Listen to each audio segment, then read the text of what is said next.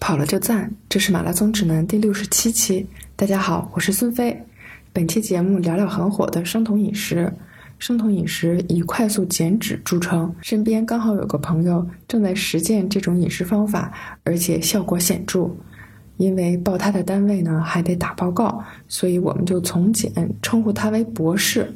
本期节目，我和小伙伴们在烤串店一边吃串儿一边录制，背景音有点嘈杂，还请大家海涵。您是那个什么什么专业我的？是高分子材料专业的啊，厉害厉害厉害！那您现在是带硕士研究生还是带博士研究生？都带。今天我就算是以私谋私，然后那个跟博士取取经关于那个生酮饮食，就是北马的时候，然后在那个起跑的时候碰见博士了，然后那个时候就一下就觉得博士瘦了好多，嗯，然后当时的话是博士说正在正在实验那个生酮饮食，对对对对对对，然后那个讲讲就是您这生酮饮食是是什么？因为我看效果特别明显，大概是多长时间瘦了多少？啊我啊最初呢，没有没有特意的开始做生酮饮食，就是因为夏天呢，这七八月份天热，吃不进饭去，只能吃吃得进烤串儿跟火锅，所以呢，就天天吃烤串儿，天天吃火锅， 对吧？也也没有肚子再去吃什么吃米饭、吃馒头了，也没肚子吃菜了。结果呢，后来越吃，呃，越瘦，越吃越瘦，而且呢，感觉是越吃这个体脂越低。啊，后来呢，就有人问我你是不是有糖尿病了，是不是之类的啊？就医院查了，发现没有。后来呢，医生问了一下最近的饮食，啊，我大概说了一下，真的去医院了我去看了，对对对。然后医生告诉我啊，你这个是饮食问题啊，是正常的。后来我才回来查了一下这个生酮饮食的问题，然后呢，想试一试看看这效果到底怎么样。所以说呢，就持续的大概两个月，持续两个月，对，减了多少？减了体重是减了大概将近三十斤，啊然 嗯两后个月减了三十斤，你是查完之后两个月，没有带着查之前要带上查之前的那个两个多月吧，将近三个月了啊。 我为什么就没有出现过这种意外的事情？很意外 都是意外胖了三十很意斤。外， 对，对，主要是体脂变化比较大，啊，体脂对从开始百分之十五、十六点九，到现在百分之百分之八不，影响说话是 是吗？那瘦了百分之七的脂肪对下对去，对对，体脂降了百分之对体脂降百分之体脂降百分之七啊，那你现在只有百分之八的体脂了。对对对那这什么线都有了，什么这马甲线、人鱼线，各种线都有呃，了。理论上是有，但是呢，这个因为这个之前的皮比较松，所以说呢，你得把皮抻一下再看得出来。呃转一遍。对体重减了，体脂降了，那肌肉含量怎么？肌肉含量也降了一些，也降了一，也降了一些，降了呃不是太多，百分之三还是百分之二吧，啊，不太多。肌肉重量百分之三，对对， 那就还是说，总的来说还是脂肪掉的比较厉害。脂肪掉的比较厉害。对对对。啊，那这个肌肉掉的少，是你刻意去做了一些东西，呃，保持肌肉，还是说它自然的就？应该是没锻炼，好这个得得保持点运动，还能保持对对，因为按道理说应该去健身房练练力量，但是没时间，所以说我就每天中午在实办公室一百个俯卧撑，晚上到家再一百个俯卧撑，然后就两百个每天两百个俯卧撑，保持一下这个肌肉含量，所以肌肉见了不是太多，基本不怎么变。哦，那这个就是博士，您从那个专业的角度讲讲，就是生酮饮食为什么能有这么好的一个减脂效果呢？啊、 把提纲拿出来看一下。 生酮饮食呢，主要是这个，因为它这个进入生酮饮食这个状态之后呢，呃，人体提供能量的这个来源啊，发生了一个变化啊。啊，一般呢，人是以这个糖糖类啊作为主要的能源。对啊啊，但是这个糖耗尽之后呢，就开始分解糖原啊，糖原耗尽之后呢，就开始分解脂肪。在这个脂肪代谢过程中呢，会产生一些啊一些特殊的物质啊，就是统称为酮体，所以说就叫生酮饮食。呃，进入生酮饮食之后呢，它就模拟这种饥饿的状态，所以说呢，就开始分解你自己体内的这个脂肪啊，靠脂肪来提供能量。所以说呢，你既然是耗尽耗尽你自己身体的脂肪，所以说呢，它就开始减脂肪啊，所以说速度呢就变得非常快。而且呢，这个生酮饮食呢，还是这个博士，果果有问题，啊，请因为提问我呃问一下，啊因为我也我我特意买了一本生酮书，就是年初的时候，然后我特意买一本生酮，就是国外的一本生哦酮书，我还特意看了。然后那个我大概就是从头到尾，就是粗略的我看了一下，就是说它除了，嗯、因为你的饮食是不吃碳水，不吃含糖类的东西，对吧？但是就是说我看的那嗯那个书里头，它碳水也会在早餐当中会出现一点，就是说碳水不会说完全完完全全给它忌掉，但是碳碳水早餐还是会吃，比如说半片面包或者是半个什么什么，它都会加里头，但是它们的食量会很少，就是比如说吃肉，就是你的、你的、你所说的吃肉，你怎么吃？我不知道，反正他说所说的，比如说吃牛排，可能可能就是这么大一块儿的一个，呃，对，呃，对，就这么大，长那么大一块儿，对，就这么就就这么大一块一块的肉。是一拳到两，然后那个蔬菜，他们也是按三种，就是三份儿的蔬菜，然后哎，就差不多就这一捧，一天不就一顿一顿，对。然后他们还有生的一捧，熟的不就是一小夹？对对对，然后他们还会就是汤类，汤汤类，汤类也会跟在那个食物食物，就比如说这一顿饭就是汤、菜、肉，然后早餐就是一杯咖啡，可能是半个蛋白，然后加加上一个什么就是半半个面包片儿，那会这么严格会控制它摄入吗？话筒交回给博士。来来来，啊它这个是生酮饮食呢，不是说完全不吃碳水化合物啊，它也有摄入，但是呢，这个摄入量呢占于每天能量的百分之五以下啊。如果对，如果你如果说你要量化一下的话，一般来说是一两也就五十克以下，严格的如果更严格的话就百分之二十克以下。而且呢，这五十克也好，二十克也好，指的是可以吸收的那一部分碳水化合物啊。比如说那个蔬菜里面的这个膳食纤维不算在里面，所以蔬菜呢你可以稍微多吃一些啊，这是一点。另外呢，你刚才说那个食量的问题，这生酮饮食呢，它吃的时候呢，它不是说让你饿着，而是你吃的时候呢，吃到不太饿就可以了啊，吃到不饿啊，不能吃撑了，也不能说太饿，因为生酮饮食吃的这些这些这个食物呢，都是高脂肪的食物，高脂肪的食物它本身就是抑制你的食欲，你想吃的太多你也吃不动啊，这是一点你肉，对。比如说大肥肉，你吃一点就吃吃点就饱了，一点就啊，就吃不进去了。另外呢，这个汤作用也很重要，汤主要是给你一个饱腹感。你把汤喝到胃里之后呢，胃填满了，所以说你就进一步抑制你的食欲了啊。所以说呢，它别看它这个肉的体积很小，但是能量密度很高。就你吃完之后呢，这个你你也不会说饿的发虚、饿的难受，能量还是够的。尤其是这个一些优质的脂肪啊，这个提供能量的能力更强一些。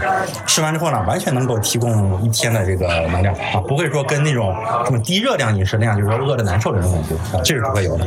嗯，正好这个古博问到说具体是怎么吃，那你博士您这一日三餐是 怎么安排的呢？特别是早餐，啊，我就啊举举个例子啊，举个例子，呃，比如说这个我早晨的时候呢，如果说起得早的话，比如我四点半如果能起的话呢，我就会自己做一点饭，在家做一点饭，呃，比如说用这个黄油啊，用一般就是说动物性的黄油啊，可以买的话呢，它上面有什么动物性、有植物性，植物性的不要用，用动物性的黄油。动物性的黄油，它会对标标志成叫动物性的黄油。上面就对，一般查一下，一般网上都都都有说。是包含什么呢？对它动物性黄油是标的成分会是什么？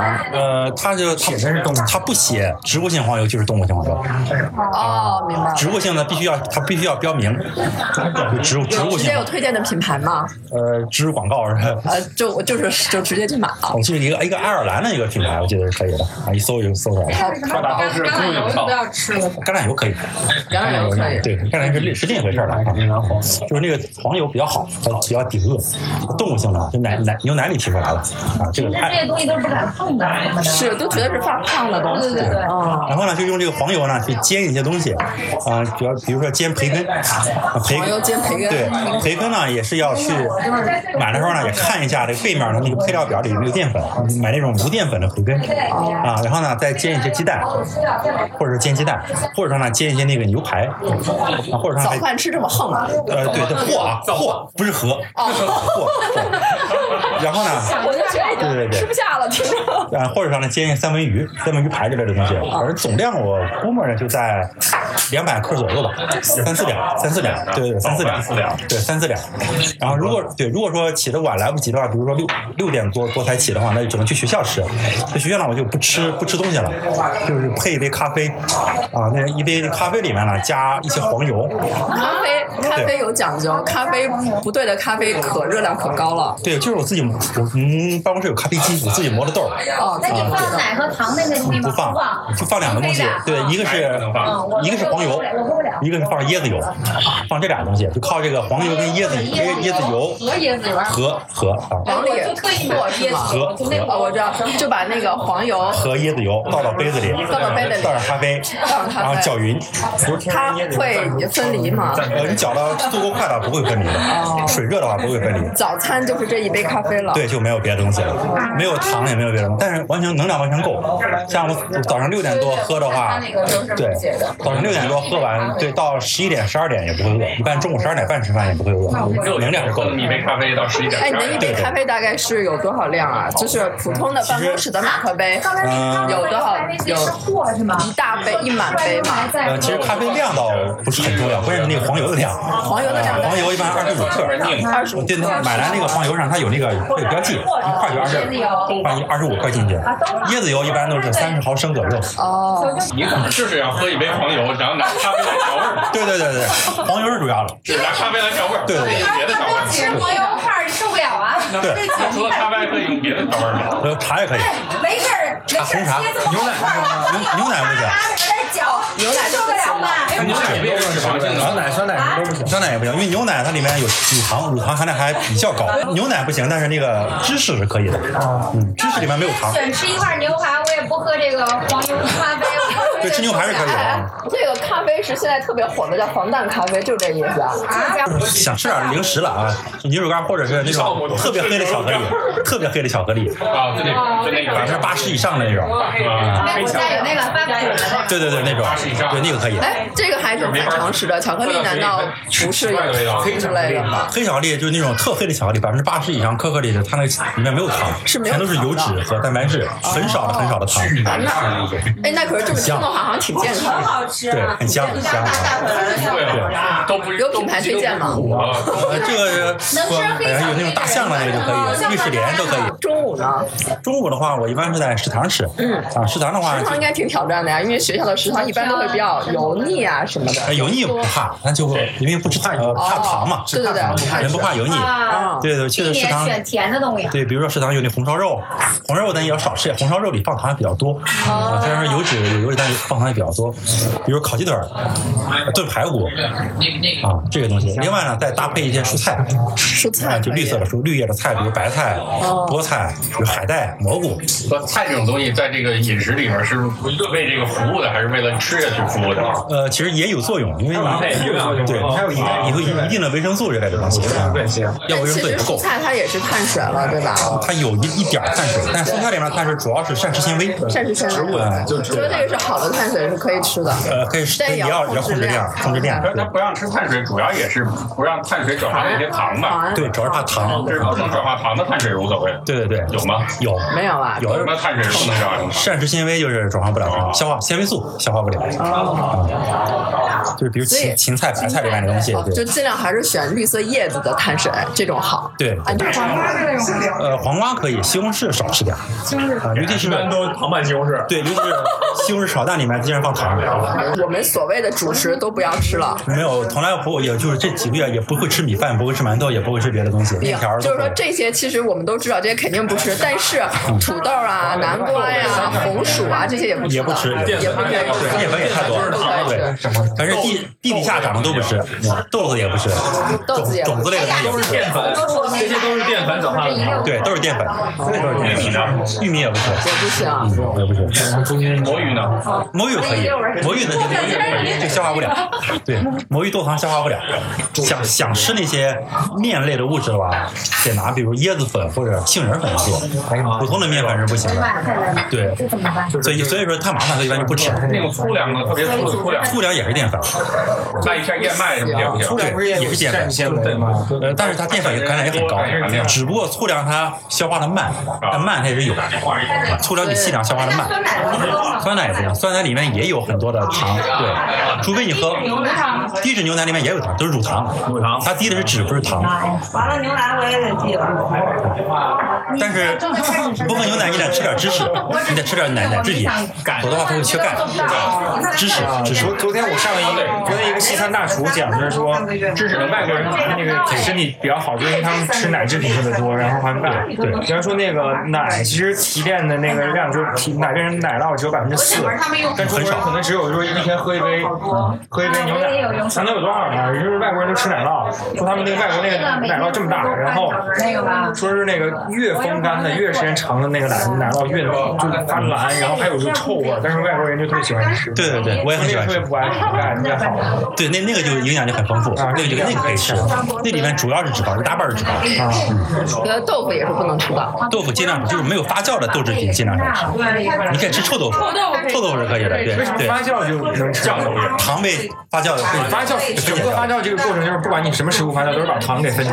糖变成了酒精类的东西，对，比如说那个豆腐不能吃，但是你可以吃臭哎豆腐，豆浆你不能喝都。也一样。对，酱那个豆浆你不能喝，你可以可以喝豆汁儿，对吧？ 啊，主食你不能吃，你可以喝白酒。奶哎酸奶不就是发酵了的吗？啊酸奶呢，没有发酵完，发哎发酵不是太完全，对对，对不是太完全。这就可以理解为酒类的话，红酒、干红是可以的，啊干红的就可以。嗯白酒是可以的，啤酒不行，啊啤酒黄酒呢？黄酒也不行，黄酒也是含糖量很高的。是主要是高脂肪，呃，蛋白质适中，不能高。蛋白质一消化成氨基酸之后，氨基酸也能变成糖，所以蛋白质也这不一能多切。变成糖的东西，对那会不会容易低血糖呢？呃，不会不会，因为你有这个酮酮酮体来给你提供能量。高血脂呢？呃，因为因为你那个你也没有别的能量能量来源，你只能消耗脂肪，对所以脂肪都被消耗虽。然你吃的都是脂肪，但是你没有别的消耗能能源，就是你吃特的别也高效的脂肪是特别对高效的能量，对真的对巨高效。对就等于虾可以，但也不能吃多啊。晚饭吃的比较少，啊因为晚上那个如果说吃太多的话，晚上容易睡不着觉。一般呢，也就少吃点 肉类，少吃点鱼，就就结束了。然后再少吃点青菜鱼可以吃，啊，鱼可以对。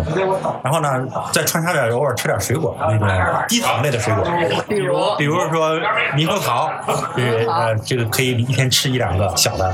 再比如说这个蓝莓可以吃一点梅类的，啊，其他的就不要吃了。看几点之前吃完，能喝白酒，能喝最晚最晚七点多吧。七点之前吃完对，要如果七点多没有时间吃就不吃了。那就是就是你你就是你最开始做这个事情的时候有明显的不适应的感觉吗？呃刚开始会有会有一些，一个是这个胃的问题，因为你吃太多这种油腻的东西，吃完之后呢，胃会比较难受，嗯啊，比较难受。这个特别是有的时候，这个胃排空比较慢，然后中午吃完饭，晚上胃还还有点难受，有些疼。啊我最近也是这么说。对对对，哎这，这个那那例如说吃完了，我我觉得很油腻，我可以喝一点普洱去解啊解。可以，这个茶没问题，茶没问题。对，有一点这个呃思维有点变慢，对，会慢，对，但是很快就适应过来了，大概要多长时间的呢？有一个三五天吧。三五天。老师有问题，一天喝水可乐瓶喝几瓶？像这种一点二五升的，这是一点二五，这是一点二喝五个三四瓶差不多，喝多少升？喝三四瓶，一点二五升，太多了。哎，没问题，我三四升水不是太多，上多喝水，生活习惯就是还是得坚持一下运动啊。虽然说它理论上是不运动也可以，但是还是得做做一日力量的运动。啊睡眠呢，这么吃会不会人会犯困或者呃，不是困，反而睡不着。对睡不着，睡不着。对，因为高糖的高糖会就那个困，因为就是说中国人为什么都要睡午觉，就是因为外国人吃含糖量的东西比较啊少，对，他们不吃淀粉，这你这期他们的餐除了那个力量圈，你加有氧吗？呃也也也跑步，偶尔跑步，但是跑步的话不能跑太多，跑跑太多的话体重降得太快了。不是，但是但是像我，但是像我一跑多了之后，就会就会出现这种低血糖的症状。这倒没有，脂肪也可以提供能量。头多少合适？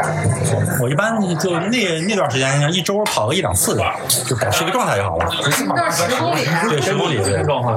因为你前一阵儿呢说也是还是一周跑三四次，体重下降了一百三十多斤了，就是降的太快了。嗯生酮饮食，因为现在这个生酮饮食特别火，尤其其就是我觉得跑圈儿好像还好，尤其是健身圈儿，就是生酮饮食超火嗯的。所以就是说，这个你觉得就是适适用的人群有些什么讲究吗？还是说基本上身体健康的就都可以试一下首？先，有些人肯定是不能用的啊，首先糖尿病的人肯定不能用，他不能控体控制这个血液里酮体的含量，肯定会中毒的。第二呢，就是孕妇肯定不能用啊，这个。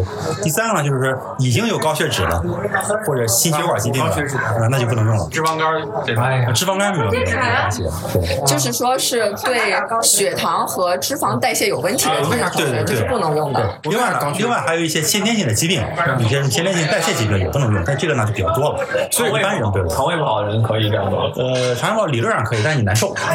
所以我高血脂有有原因，有可能是我本来体内就代谢这个血脂能力比较低。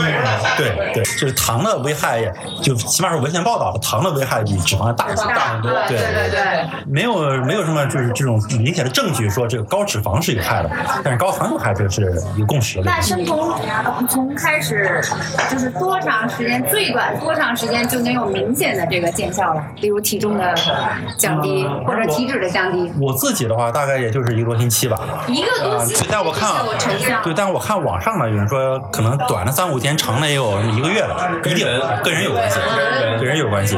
对，比如说能量胶那种快那个也不行，也那个也不时间行不长可能它就消减不了，那个也不行。那个虽然说它短，但它也会摄入嘛，也会进血液，啊也不行。但建议建议可乐那种零度可乐是不是？啊，那个可以，零度没有糖吗？那没有糖，甜嘛那可以啊啊，那是甜味剂，平衡。但是呢，呃如果说你就想正常的过日子的话，那平衡就对了。但是这个呢，什么生酮之类的，还有其他的饮食呢，都是适用于你要快速的减脂，对不对？对对对，就是阶段性的。对对，你想又要减脂又要快，然后呢又想吃得好，又不想运动，还想对身体好，啊，这是根本不可能的事儿嘛，肯定有一点做不到。你好比你买房子，还要是学区，地点还要好，面积还要大，总价还不能超过五十万，那不可能。想增 重就是碳我水，哦明白想了，减所重以也就是说碳水，呃，在短的长期肯定是健康饮食，对对然后但短期的话，可能有一个我特别想达到的一个目标，对对对然后在短期内我可以稍微极端一点的一个饮食方式来达到我的目标。短期是可以的，但一定不能长期。明白查出可能，就说你如如果你能付出这个代价的话，那你可以做到做到这件事儿，就看你能不能接受这个代价。上马踢比如说，就是呃，吃肉可以，但是吃肥肉可以，但是就不要吃糖了。对啊对，如果你能控制得住，那如就果要是吃生酮，但是又没忍住糖，但就效果就是胖的更厉害了。对，那会反反而会糖会积累的更厉多，害，因为它是糖和脂肪同啊时。对对，反而会更厉害。明啊白了。弄我也弄不了。大家好，问题吧。我觉得没有问题，我觉得这个生酮挺好的。然后呢，但是我做不到，就是我吃不 起，因为这个就是说你就得吃肉，吃贵的东西，对，吃不起油又黄油、牛排、咖啡、奶酪，是吧？每天早上都得吃牛排，哪有钱吃不起？对对，的确是的确是。刚看有一个什么，有一个这个文章啊，这个论文还报道这事儿，说这个澳大利亚拿这个生酮饮食做实验啊，这个实验组比对照组每天的饮食费用高了二十七澳元，啊还是挺还是挺贵的，还是。看有没有别的便宜一点的维持你一天能 量的？ 没有了，人就三大能源：蛋白质、蛋白质那有没有一种方法就是高蛋白的？但是蛋白质不行，蛋白质，蛋白质消化上氨基酸，氨基酸呢可以益生元糖，也也会变成糖。但你那上一次就减肥的时候，不就是以蛋白质？所以说那次也是低碳水啊，另外还结合了大量的有氧运动啊，他那就是纯靠消耗，对对对，纯靠消耗，那个那个是比较健康的。哎，那我我们健身的时候喝蛋白粉是不是也不能喝了？嗯，尽量不要喝，不要多喝。运动员做完呃做生酮饮食之后，两个月之后呢，对这个运动员的肌肉没有什么太大的影响，他也坚持锻炼，也坚持运动，但是对他的运动成绩、对他的肌肉含量都没有提高，啊，就是脂没有提高，也没有下降，就是脂肪降了。啊，不是生酮之后，就是你其他方面能力。 其他方面没有什么影响。